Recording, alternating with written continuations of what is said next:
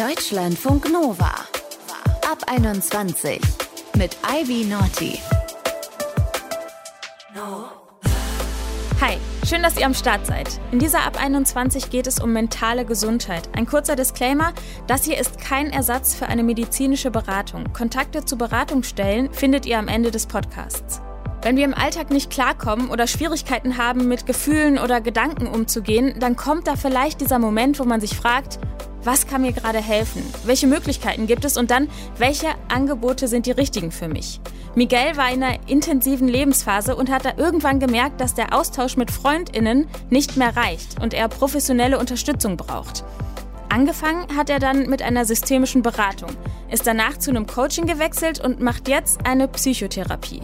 Wir haben darüber gesprochen, wie es ihm mit diesen unterschiedlichen Angeboten geht. Hi Miguel. Hi.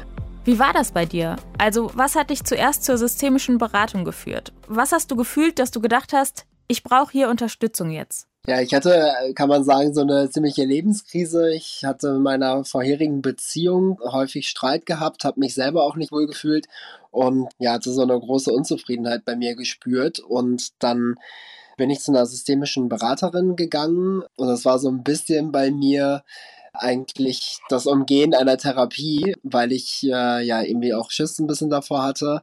Warum? Äh, mit, ich habe damals noch Lehramt studiert und das ist immer so eine Sache, wenn man quasi dann in seiner Akte stehen hat, dass man eine Therapie in Anspruch genommen hat, dann hätte man vielleicht nicht eine Verbeamtung bekommen können. Das war so ein Ding und vielleicht auch noch so ein bisschen die Distanzhaltung. Also ich brauche ja keine Therapie. Hm. Also so ein gesellschaftliches Ding auch. Ein bisschen schon, genau, weil das ja gesellschaftlich äh, auch so ein bisschen gelabelt wird. Wobei ich finde, dass es immer weniger wird, gerade so in unserem Alter, dass darüber geurteilt wird. Aber meistens, wenn man vielleicht Therapie erwähnt, schreckt der oder die eine äh, dann auch zurück. Hm, leider. Was ist denn genau systemische Beratung? Also da bist du dann hingegangen. Genau, da bin ich hingegangen. Ich kannte dieses Feld aus dem Studium. Systemische Beratung ist eigentlich eine Person, die einem begleitet, wenn man Lebenskrisen hat und es ist eigentlich, man führt Gespräche, es gibt verschiedene Methoden und das Anliegen, das man hat, wird eher so im Kontext gesehen. Also, dass man von einem Umfeld umgeben ist, die Familie hat und das wird quasi mit einbezogen, während man begleitet wird. Hm, und was hat dir das dann geholfen in der Situation oder hat es dir überhaupt geholfen? Also es hat mir auf jeden Fall geholfen, neben Freundinnen quasi nochmal mit einer professionellen Person zu sprechen. Man hat es so, ja, eher so ein distanziertes Verhältnis, so ein professionelles Verhältnis zu der Person. Man kann mit einer Person irgendwie reden, die man nicht so gut kennt ja, kann vielleicht offener reden und das einfach mal so zu verbalisieren, was einen beschäftigt. Das hat auf jeden Fall geholfen. Hm. Also so ein Blick von außen mal. Genau, ein Blick von außen und vielleicht auch auf neue Ideen zu kommen, indem man irgendwie auch nochmal eine Rückmeldung bekommt von einer Person, die ja erstens professionell ist und einen auch nicht so direkt kennt, wie andere das tun aus dem Umfeld. Du bist dann weiter zu einem Coaching gewechselt. Warum? Genau, ich habe dann irgendwann, weil der Tipp aus meiner Familie kam, also ich war so ein Langzeitstudent und ähm, habe vieles vor mir hergeschoben und aufgrund dieser Prokrastination bin ich dann zu einem Coaching gegangen, äh, das sich speziell auf Prokrastination spezialisiert hat. Ähm, ich habe da mit einem Herrn zusammengearbeitet, wir haben unsere Sitzung online gehabt und der hatte mich nochmal so ein bisschen begleitet bei ja, letzten Uni-Abgaben, die ich hatte, die ich länger aufgeschoben hatte. Hattest du da so Vertrauen in Coaching? Weil oft hört man ja auch, das ist ja kein geschützter Begriff, das kann ja eigentlich jeder machen, in Anführungsstrichen, ne? Wie kam das dann bei dir, dass du dich an so eine Person gewandt hast? Also es war jemand Erfahrenes auf jeden Fall. Ähm, das hatte mir jetzt schon mal so ein bisschen ja, Mut gemacht, dass das vielleicht was ganz Gutes sein könnte. Die Homepage von ihm war seriös, sodass ich da schon mal ein erstes Vertrauen hatte in Coaching. Aber wie du schon sagst, im Grunde genommen kann sich jeder Coachin oder Coach nennen. Und das kann teilweise vielleicht auch in einer ganz blöden Richtung gehen. Da habe ich aber Glück gehabt, weil genau der Mann einfach so auch Ahnung hatte. Hat sich dann bei deinem Prokrastinieren was geändert? Hat das in deinem Studium irgendwas bewegt? Es hat zumindest so ein bisschen den Schalter im Kopf umgelegt, dass ich einfach die Sachen, die fehlen, das waren bei mir vor allen Dingen Hausarbeiten, dass ich die einfach runterschreibe. Also Hauptsache was abgeben ist besser als was nicht abzugeben. Und da hat es schon geholfen, begleitet zu werden. Aber ja, das war ein längerer Prozess, so ein innerer Prozess, der sich gezogen hat, angefangen mit dieser systemischen Beratung. Ich glaube, wichtig ist irgendwie, dass man eine Person vielleicht hat, die einen so begleitet. Das hat mir zumindest geholfen aufgrund vieler Dinge habe ich da dann das geschafft, äh, irgendwann mal das Studium abzuschließen. Also letztes Jahr war das und letztes Jahr hatte ich auch das Coaching begonnen. Also konnte ich das eigentlich genau hintereinander irgendwie so wegballern, was ich äh, abgeben musste. Hm, einmal kurz zusammengefasst. Du bist zu der systemischen Beratung, weil es in deinem Leben was gab, wo du gesagt hast, okay, damit komme ich jetzt nicht so richtig klar, ne? Mhm. Und dann bist du zum Coaching mit diesem konkreten Problem. Du prokrastinierst im Studium, du kommst da nicht weiter, du brauchst jemanden, der dir irgendwie so ein bisschen hilft, den Anstoß zu kriegen, ne? Ja, das ist richtig. Und die systemische Beratung, also überhaupt den Schritt dorthin zu begeben, lag auch daran, dass ich mich mit meiner Ex-Freundin ziemlich oft gestritten habe und sie mir das schon nahegelegt hat, doch eine Therapie aufzusuchen. Es war so eine eigene Unzufriedenheit, dem vorangegangen ist, dass vor circa drei Jahren meine Mutter auch verstorben ist. Und das waren so immer so Sachen, die sich bei mir so aufsummiert haben und letztendlich dann auch in der damaligen Beziehung auch gezeigt haben, also dass es viele Probleme gab. Also es war so ein bisschen auch jemand aus deinem engeren Umfeld sagt, du, wir können das hier jetzt nicht mehr zusammen weitergehen, diesen äh, Weg auf deinem Weg sozusagen oder deine Unterstützung.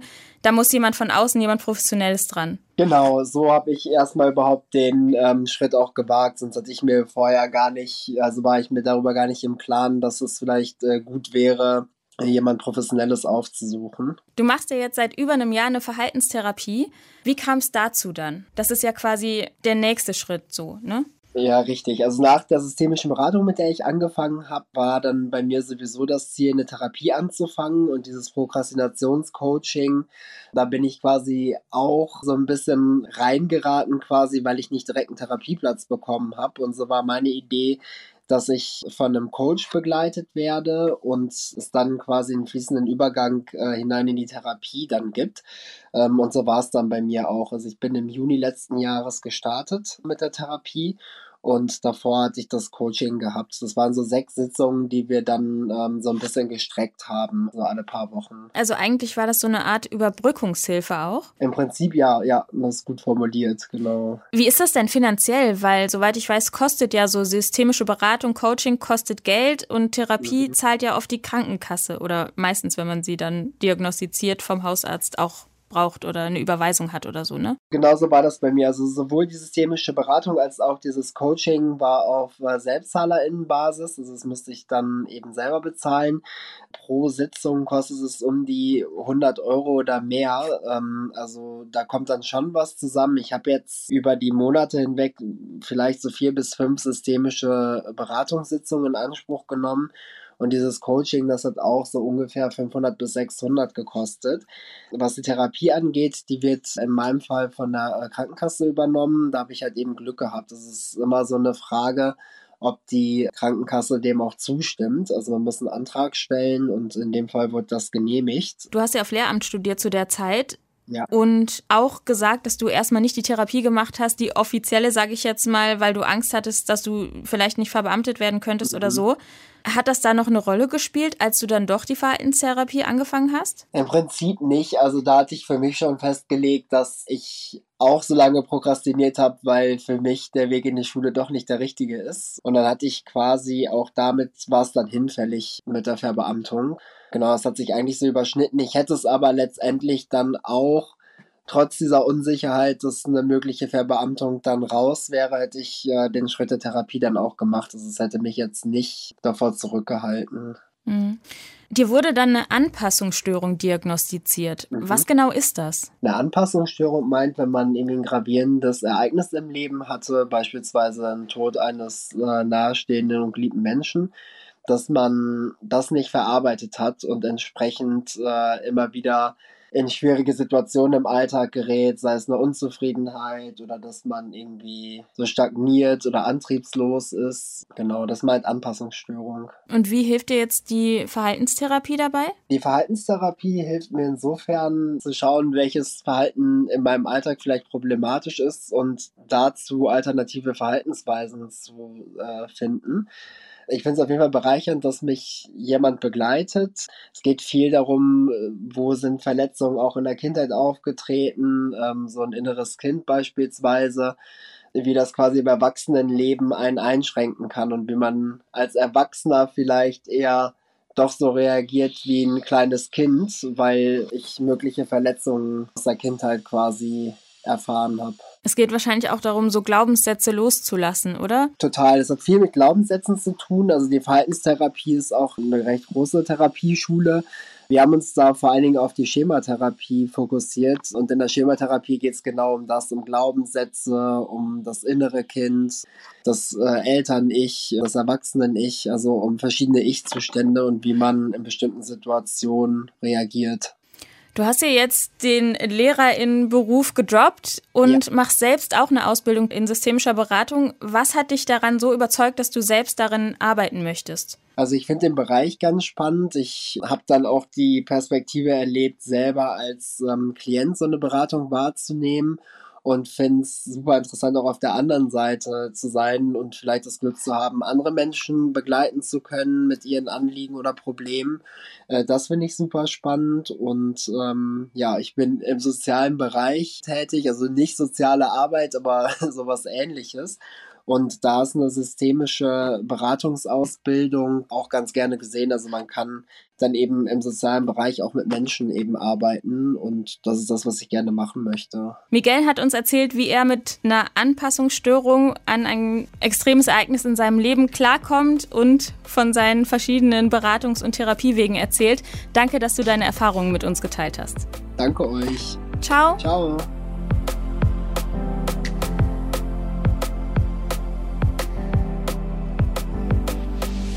Deutschlandfunk Nova.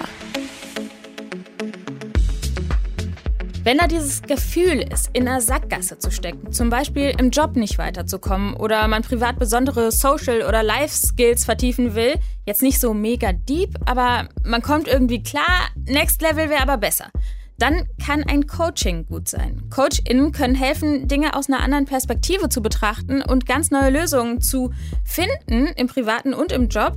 Sie sind allerdings auf keinen Fall dafür da, Depressionen oder andere psychische Krankheiten zu behandeln.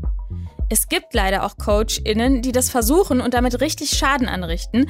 Deutschlandfunk Nova-Reporterin Astrid Wulff hat sich intensiv mit dem Thema Coaching auseinandergesetzt. Life-Coaches, Fitness-Coaches und Mental Health-Coaches gibt es wie Sand am Meer. Und viele von ihnen sind auch auf sozialen Medien unterwegs. Wir werden nur dann depressiv, wenn wir keine Ziele haben, die wir uns ausgesucht haben. Wenn wir niedriges Selbstbewusstsein, Selbstvertrauen und Selbstwertgefühl besitzen. Du kannst dir das vorstellen, als würde diese giftige Ladung von diesen Emotionen im System so einen Vorgang von Überkochen auslösen. Das heißt, innerlich beginnt es dann zu dampfen und zu brennen. Das heißt, sie brennen wirklich von innen heraus aus. Die haben mit einfachen Körperübungen alle Antidepressiva abgesetzt. 79 Prozent oder so waren glücklich und geheilt, in Anführungsstrichen.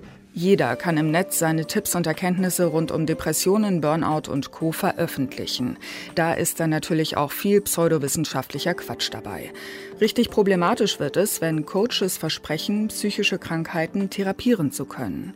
Psychotherapeutin und Autorin Sonja Unger aus Schiltach im Schwarzwald kriegt regelmäßig zu viel, wenn sie liest, was manche Coaches auf Instagram posten. Da kriege ich auch immer wieder mit, wie die Coaches werben. Und das sind einfach sehr viele Coaches auch, die bewusst Betroffene ansprechen, also die äh, Depressionen heilen wollen oder Angststörungen oder sowas und da halt sehr aggressiv, sage ich mal, werben. Dabei ist klar geregelt, was Coaches dürfen und was nicht, sagt Clemens Feldrup, Präsident der Psychotherapeutenkammer Schleswig-Holstein. Psychotherapie heißt, das dürfen die Leute tun, die qualifiziert sind, Störungen mit Krankheitswert festzustellen, zu heilen oder zu lindern. Das ist zentrale Aufgabe von äh, Psychotherapeutinnen und Psychotherapeuten. Das dürfen Coaches auf keinen Fall Heißt, Coaches dürfen nur mit psychisch gesunden Menschen arbeiten.